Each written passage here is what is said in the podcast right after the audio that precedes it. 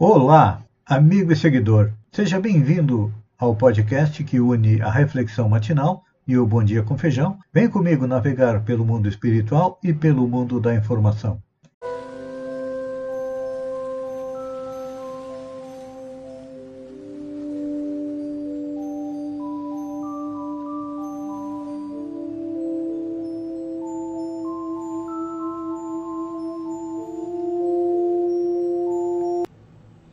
Olá, amigo e seguidor. Seja bem-vindo à nossa live diária da reflexão matinal, onde eu e você vamos em direção ao nosso coração para lá, como jardineiros espirituais, elevar templos às nossas virtudes, ou seja, procurar fazer com que as nossas virtudes, como a humildade, o companheirismo, a paciência, a vigilância, a indulgência, a modéstia, cresçam, floresçam e frutifiquem, porque são elas que nos alimentam, nos dão força para continuarmos na nossa jornada em busca da felicidade. E como, e como ainda estamos no primeiro degrau da evolução, somos espíritos imperfeitos, temos muitos vícios e defeitos, e a eles nós devemos extirpar e, quando não pudermos, cavar masmorras, ou seja, enterrá-los bem fundo.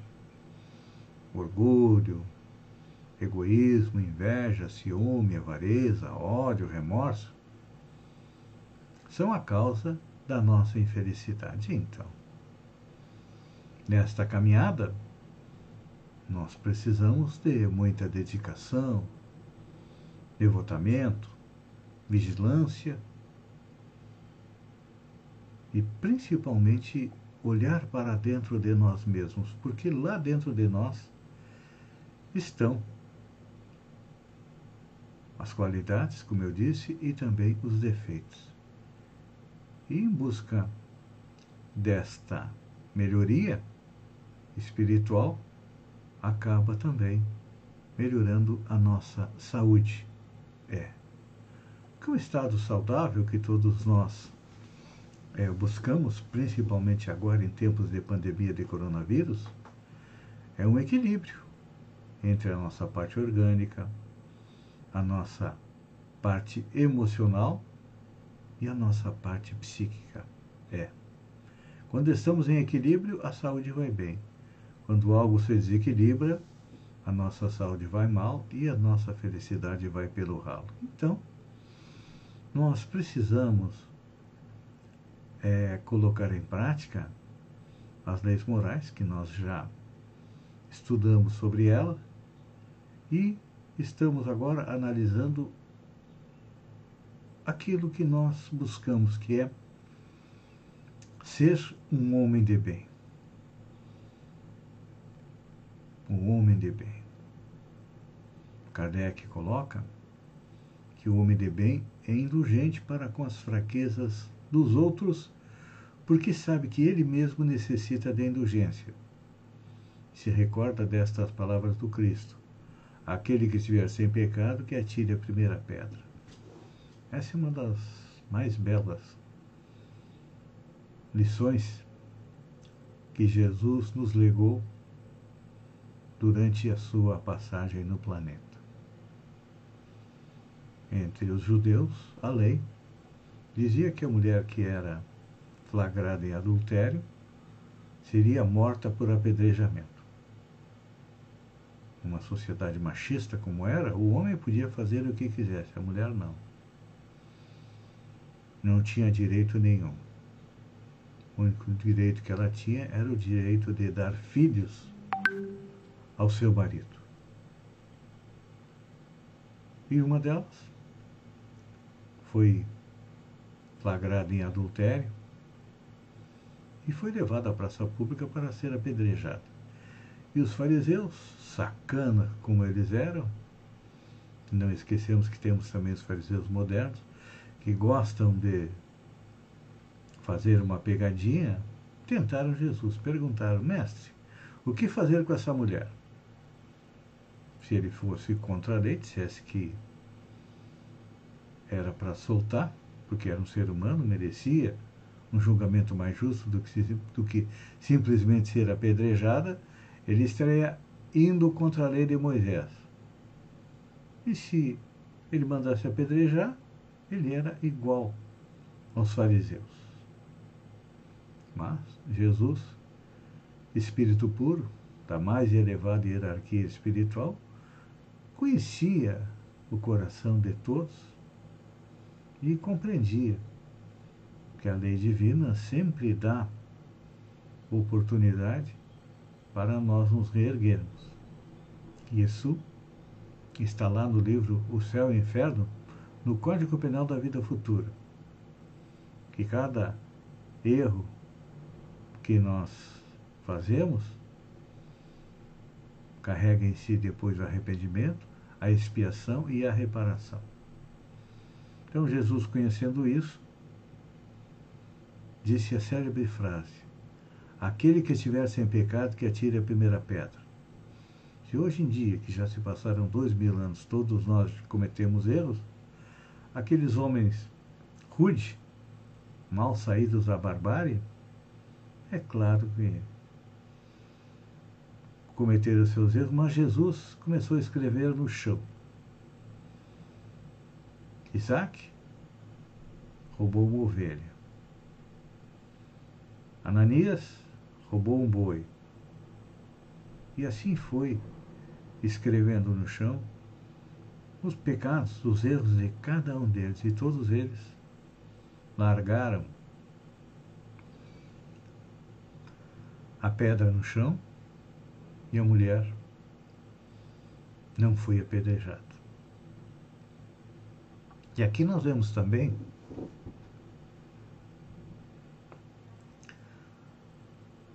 o resgate desse espírito, porque ela havia sido caluniada pelo marido que estava querendo se livrar dela, então disse que ela havia adulterado para se livrar dela e casar com uma outra mulher.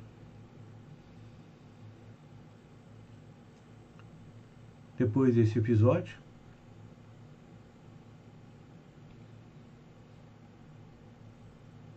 a mulher torna-se cristã, segue e coloca em prática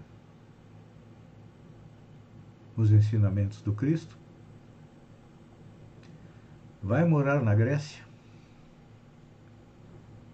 onde constrói um abrigo para atender as pessoas, a exemplo da Casa do Caminho, onde os apóstolos recebiam os doentes do corpo e do espírito.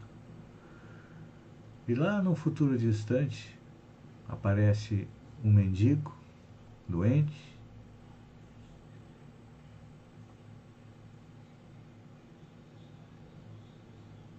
que ela trata até a morte. Que aquele mendigo era o marido que mandara apedrejá-la. Aqui nós vemos claramente esta colocação de Kardec a respeito da indulgência e do perdão das ofensas. Todos nós erramos, porque ainda somos imperfeitos. Mas Deus, no seu infinito amor, dá a cada um de nós as oportunidades necessárias através da reencarnação, para corrigir nossos erros e os nossos defeitos. Pense nisso, amigo e seguidor, enquanto eu agradeço a você por ter estado comigo durante esses minutos. Fiquem com Deus e até amanhã, no alvorecer, com mais uma reflexão matinal. Um beijo no coração e até lá, então.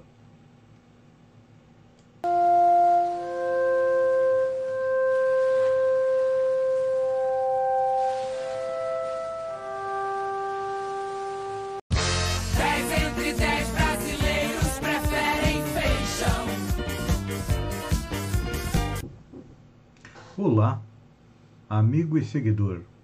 Seja bem-vindo à nossa live do Bom Dia com Feijão, onde eu convido você, vem comigo, vem navegar pelo mundo da informação com as notícias da região, Santa Catarina, do Brasil e também do mundo. Começamos com a região. Mapa da Covid-19. De acordo com o mapa divulgado semanalmente pelo governo do estado, a região do extremo sul catarinense está há quatro semanas no nível alto, depois de ter estado duas semanas no nível moderado. Na sexta-feira, dia 3, a MESC não divulgou o relatório semanal. Não sei porquê, também não deu, explicou a falta do relatório. Partiu reeleição.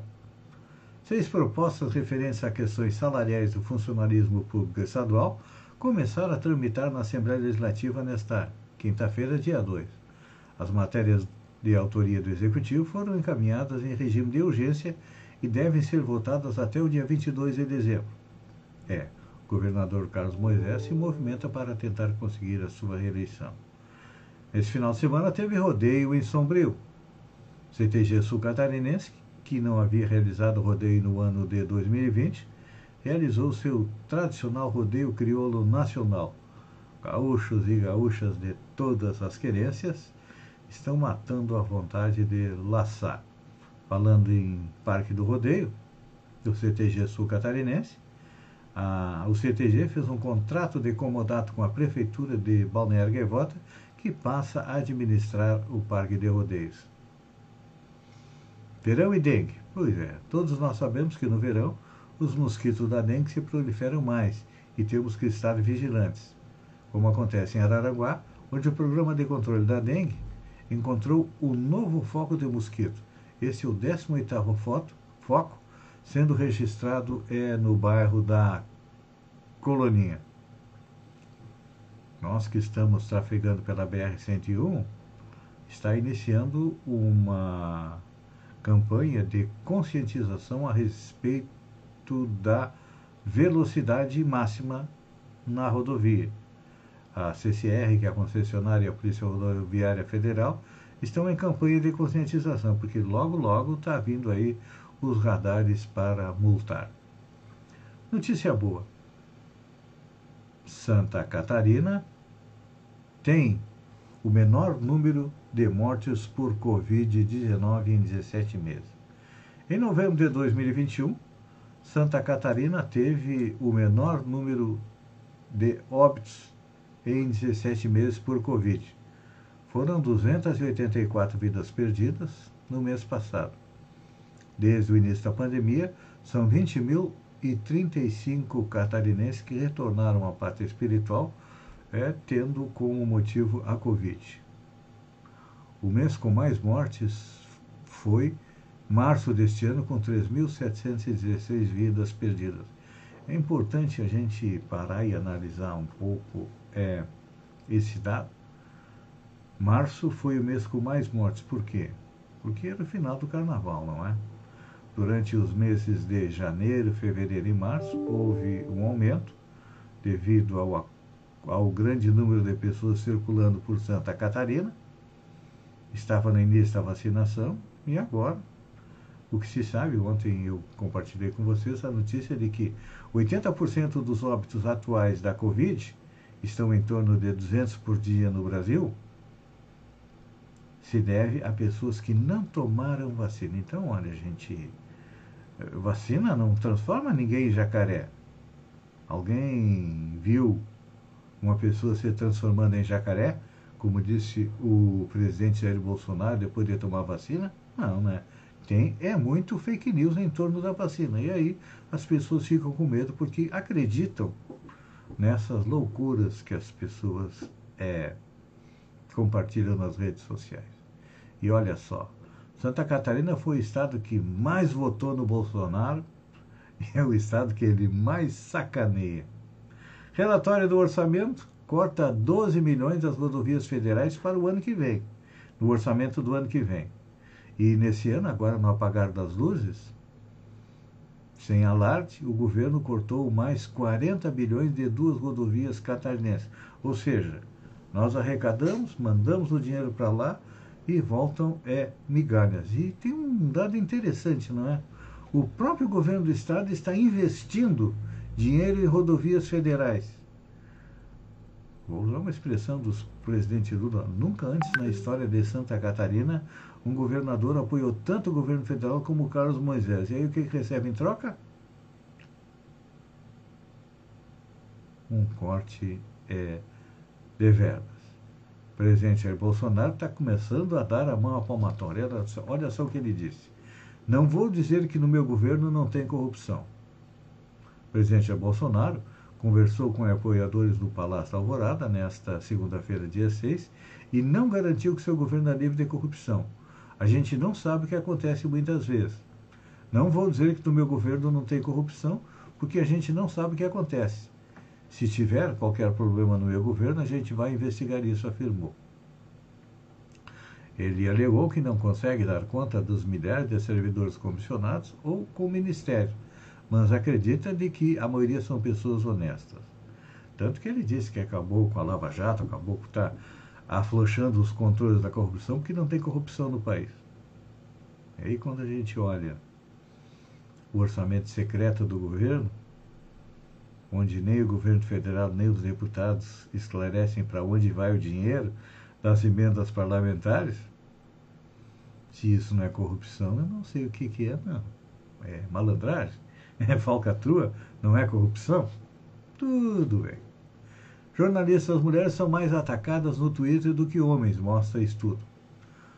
De acordo com um estudo recente, jornalistas mulheres recebem o dobro de ataques no Twitter do que jornalistas homens. É, jornalistazinha, jornalista, ridícula, canalha, preta são alguns dos termos mais lidos por ela, na tentativa de desacreditar o trabalho jornalístico. Características como aparência, idade, raça e relacionamento são motivos de agressões machistas. A conclusão é da pesquisa feita pela revista Asmina e pelo Interlab, junto com o Voight Data Lab, Inkit.dd, Instituto Vero DFR Lab, com apoio do International Center for Jornalistas. O trabalho levou em conta 200 perfis de jornalistas brasileiros no Twitter. 7.100 tweets com, com conteúdo hostil foram identificados em 133 perfis de mulheres e 67 de homens jornalistas. O estudo foi feito entre 1 de maio e 27 de setembro de 2021. Segundo a análise, Profissionais que atuam cobrindo política estão mais expostos ao ataque, enquanto que jornalistas homens receberam 8% de mensagens ofensivas e as mulheres receberam 17% de tweets com ataques. É, infelizmente o machismo tem muito ainda troglodita homem das cavernas encarnado no século 22. Anitta toma uma vacina e pergunta: será que agora vira o jacaré? A cantora Anitta, que é residente nos Estados Unidos, tomou uma terceira dose da vacina contra o coronavírus e aproveitou o ensejo para ironizar nas redes sociais. Hoje vou tomar a terceira dose da vacina. Será que agora que eu viro jacaré? Tomei. Vou esperar 15 minutos para ver se volto que nem a Cuca.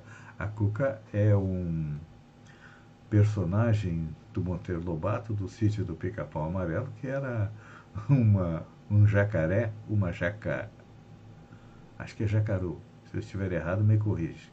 Uma jacaré feminino é era uma bruxa. Amigo e seguidor, eu agradeço a você por ter estado comigo durante esses minutos. Fiquem com Deus e que Deus permita que estejamos juntos amanhã, a partir das 6h50, com mais um Bom Dia com Feijão.